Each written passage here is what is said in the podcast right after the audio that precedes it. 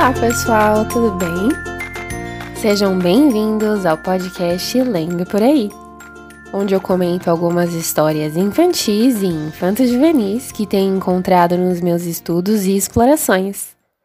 Eu sou a Monize e hoje eu vou comentar sobre o livro do cemitério, escrito por Neil Gaiman e ilustrado por Chris Riddle. Versões diferentes têm outras ilustrações, por exemplo, do Dave McKean. Eu não sei se tem mais ilustradores, tá? Mas eu acredito que essas duas versões tenham surgido de quando o livro foi publicado em países diferentes, por algum motivo. Quiseram trazer outro ilustrador. Um, e algo que eu preciso comentar também que aconteceu, que eu não esperava quando eu fui olhar a faixa etária desse livro. Em livrarias no Brasil, ele aparece listado para maiores de 14 anos. Em outros lugares, até em uma página que tem algumas revisões de pais, alguns comentários, né? Um, falava algo em torno de 8 a 11 anos. Bem diferente. Não posso dizer que eu entendi essa distância aí tão grande. Eu achei que maiores de 14 anos talvez seja um salto muito grande. Não precisa ter toda essa idade para se interessar e para compreender esse livro. Então, vou recomendar algo intermediário, tá bom? Baseado na minha leitura e experiência. Em torno de 9, 10 anos para cima, eu acho que dá para fazer já essa leitura. Em termos de tema, eu acho que já fica bem acessível, tá certo? Estão prontos então para a gente falar um pouco do livro? Vamos lá. Eu acho necessário abrir com uma pequena introdução sobre esse autor, porque o Neil Gaiman é famoso, um, tem alguns estudos sobre obras deles, dele, mas eu não pretendo entrar nesse ponto. Ele tem muitos textos que estão adaptados para séries, para filmes. Então, ele basicamente é um autor que está em vários lugares diferentes.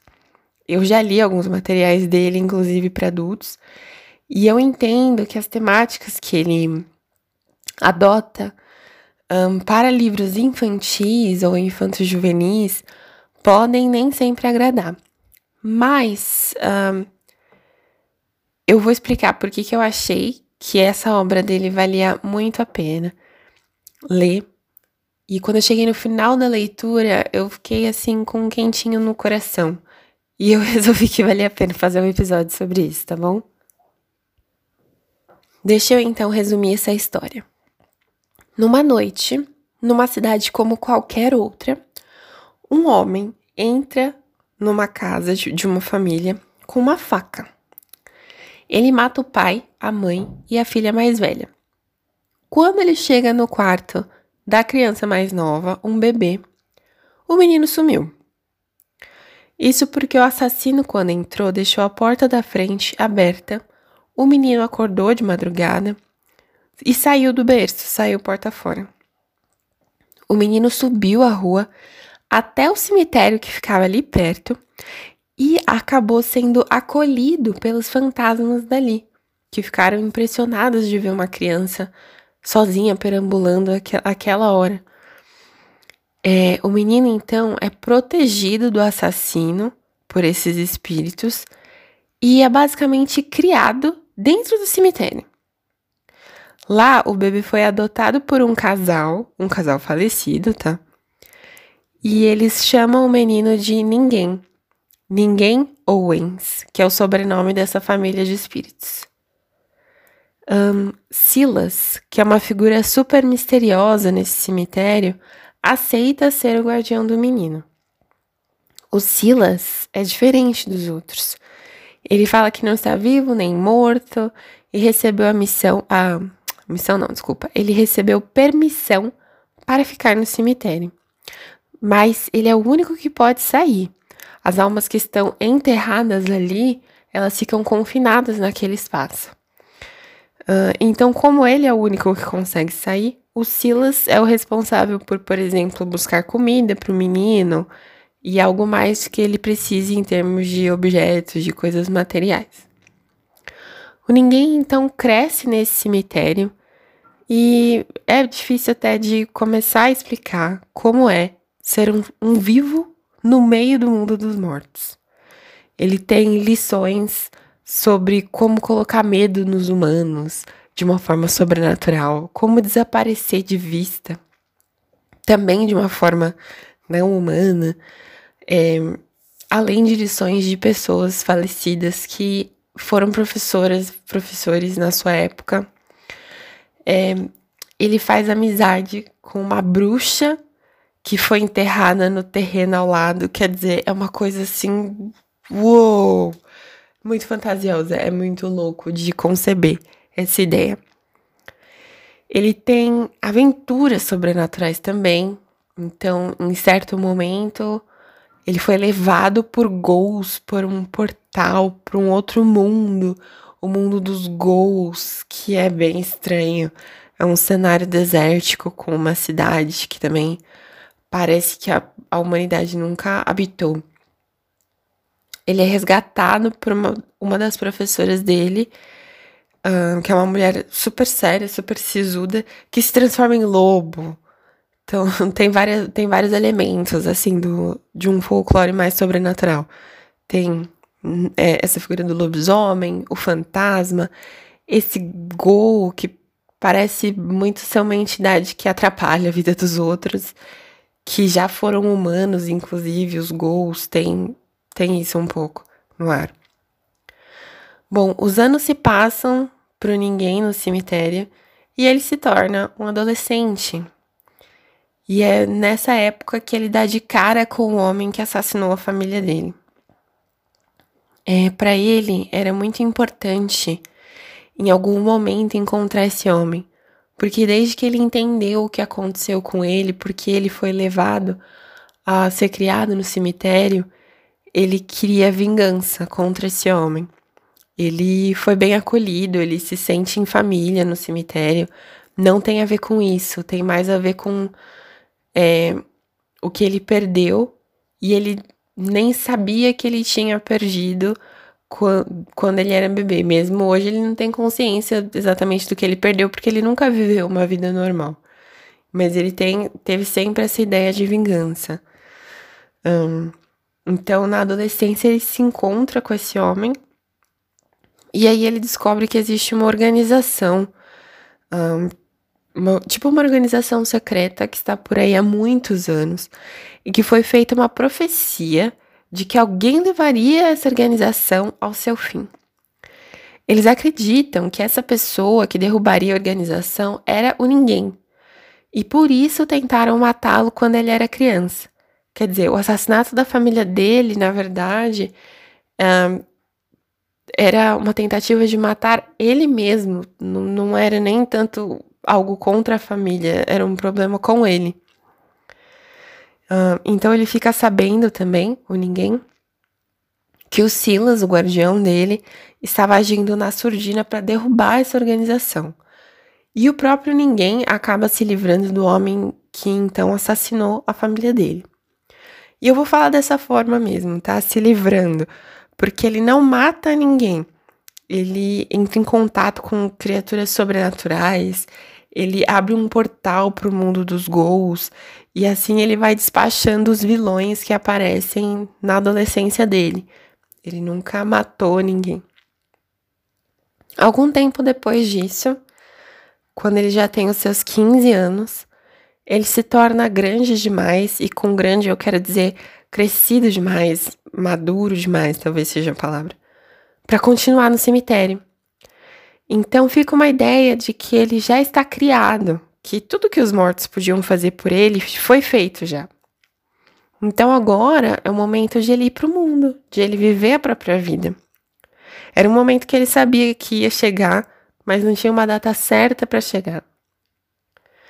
Nada nunca ia mudar para os mortos, eles já tinham vivido as vidas deles, é, com seus acertos e os seus erros. E agora era o momento de ninguém seguir o próprio caminho. É, nesse momento, ele começa a ter dificuldade em enxergar os mortos no cemitério, algo que ele sempre fez com muita facilidade. Então os pais e os amigos se despedem dele. O Silas prepara uma mala para ele e o ninguém deixa o cemitério. Eu imagino que meu resumo tenha sido muito confuso. Eu peço desculpas. Eu pensei e repensei sobre como eu queria descrever essa história, mas a verdade é que é confuso de explicar porque é muito cheio de detalhes. E esse livro é um em que os detalhes não são fáceis de se esclarecer, porque nada do que acontece está dentro do normal. Para quem tem acompanhado os episódios, esse livro tem o mesmo autor de Coraline, ou seja, o cara curte muito uns temas bizarros que não necessariamente a gente associaria com histórias infantis ou juvenis. E é por isso mesmo que eu gosto dele. Ele vai para os lugares além da nossa zona de conforto para escrever histórias para crianças. E eu gosto muito de explorar esses espaços. Eu gosto muito dos temas que ele coloca, os temas grandes, eu quero dizer, os temas que perpassam essas histórias. E da maneira como ele escreve também. Então, o Neil Gaiman, ele escreveu o livro do cemitério, uma história cuja temática está muito ligada à morte, né, que começa com assassinato e para complicar ele enche de eventos sobrenaturais, algo que talvez a gente não associaria com uma história infantil. Esse foi um livro que eu ouvi falar sobre ele e eu já fiquei de boca aberta. Outra coisa que é maravilhosa sobre o estilo do Neil Gaiman é que ele te deixa imaginar. Ele não escreve livros que te dão todas as respostas. Sabe quando você tá cansado e você quer se distrair? E aí você senta e assiste um programa que não exige nada além de que você acompanhe as imagens? Você quer relaxar, mas se você fosse assistir um filme que tem uma trama mais complexa, ou se você fosse ler um livro, parece que exige muito da sua capacidade de raciocínio, acompanhar essa história e as conexões dentro dela. Então você precisa assistir algo simples, que te dá todas as respostas prontas, sabe? Porque você não quer mais pensar, você quer dar um tempo pro seu cérebro. Então, com o New Gaiman, é o oposto disso, ele não te dá resposta pronta. Ele deixa umas questões no ar para os leitores ficarem intrigados e nem sempre ele responde depois.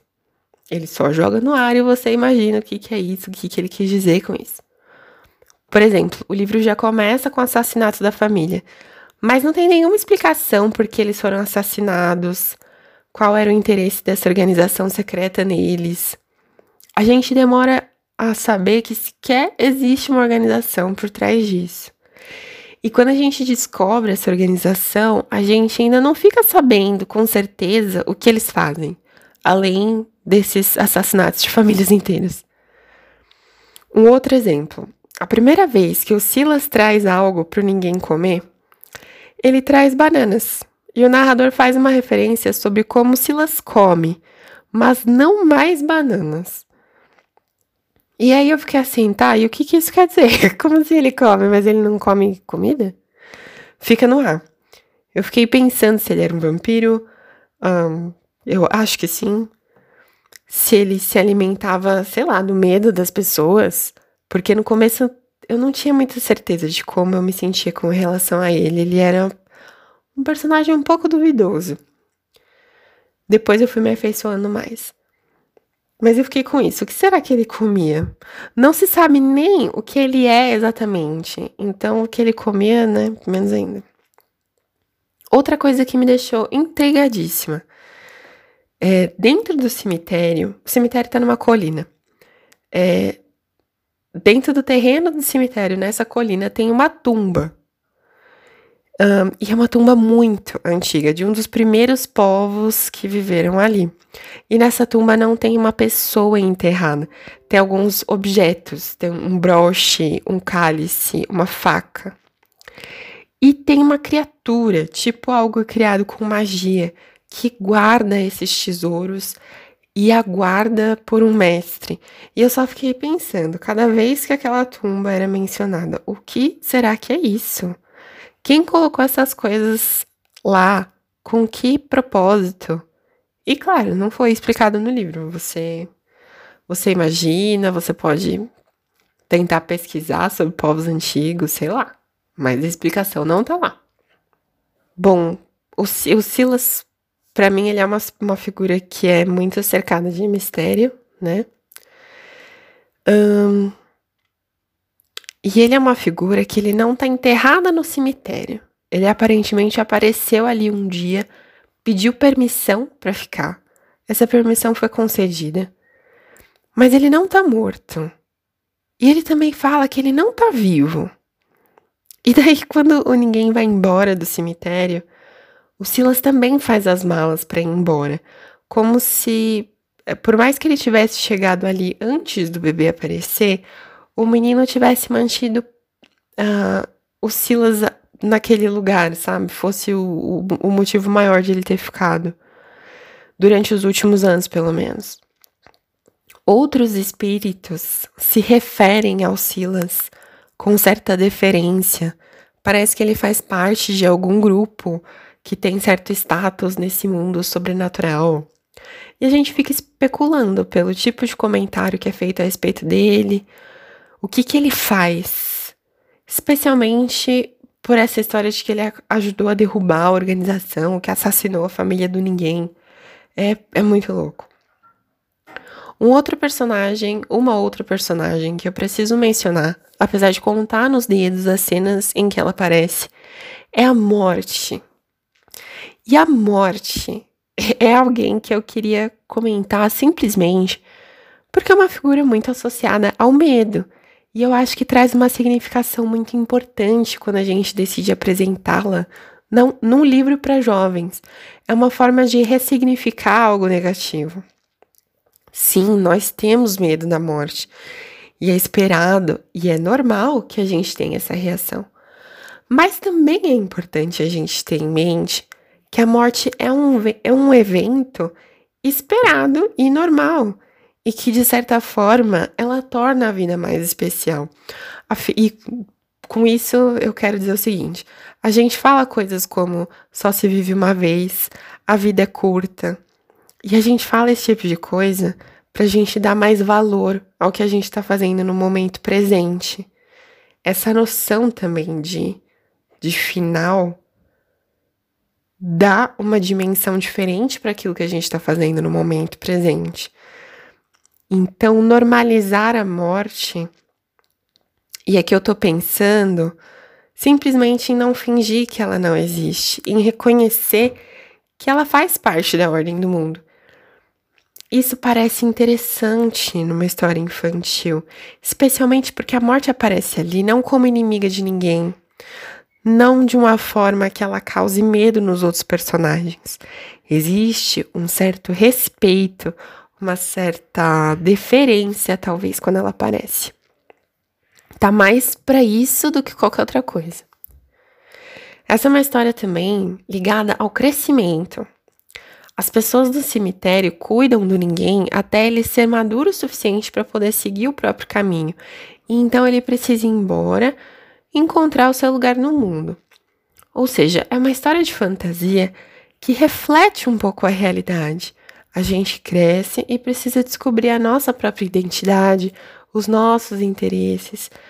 E isso implica que a gente se distancie um pouco de quem cuidou de nós. Porque essas pessoas, ela tem uma influência nas nossas opiniões, nos nossos gostos também. Então, mesmo que você não tenha saído de casa aos 15 anos como protagonista, um, o ponto aqui é que enquanto nós somos crianças, os nossos responsáveis pesam muito nas nossas escolhas e ações. A adolescência, o amadurecimento, traz consigo essa necessidade de tomar controle por diversos aspectos da nossa vida que a gente não tinha ou não tinha totalmente antes. A gente começa a se emancipar. Esse livro, o livro do cemitério, também é um pouco sobre identidade. Esse menino chega no cemitério e recebe o nome de ninguém. Ele não faz ideia de quem ele era antes. Família nenhuma veio procurar por ele quando a família foi assassinada. Tudo que ele tem está ligado ao cemitério, a pessoas que já viveram as suas vidas, que não tem mais consequência, infelizmente, nesse mundo. Ele precisa então construir por si mesmo quem ele é, sem esse laço com o passado que é tão forte.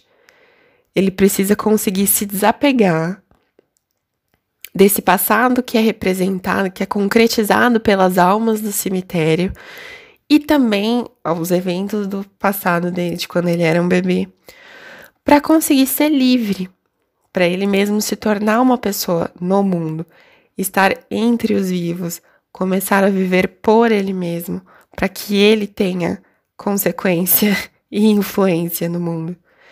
É isso que significa essa saída dele do cemitério.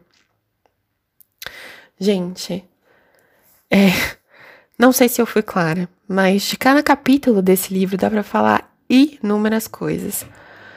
Dá para surgir várias sessões de discussão de um clube do livro sobre significados de família, de lar, do ambiente físico mesmo, lar, é, identidade, crescimento, fora as discussões sobre a morte, o sobrenatural, as referências que o autor coloca no ar pra gente, pra gente completar entre as entrelinhas e o que a gente acha que isso possa significar. Por tudo isso, eu considero esse livro uma leitura muito rica e eu recomendo. Inclusive, eu recomendo não só para crianças, eu achei interessante e eu acho que os adultos podem se interessar pelos significados dessa leitura também. E vocês? O que acharam desse livro? Pareceu interessante? Bom, opiniões foram emitidas e então vamos encerrar por aqui. Muito obrigada por acompanharem o Lendo por aí e sigam embarcando em mil aventuras dentro das páginas. Tchau, tchau!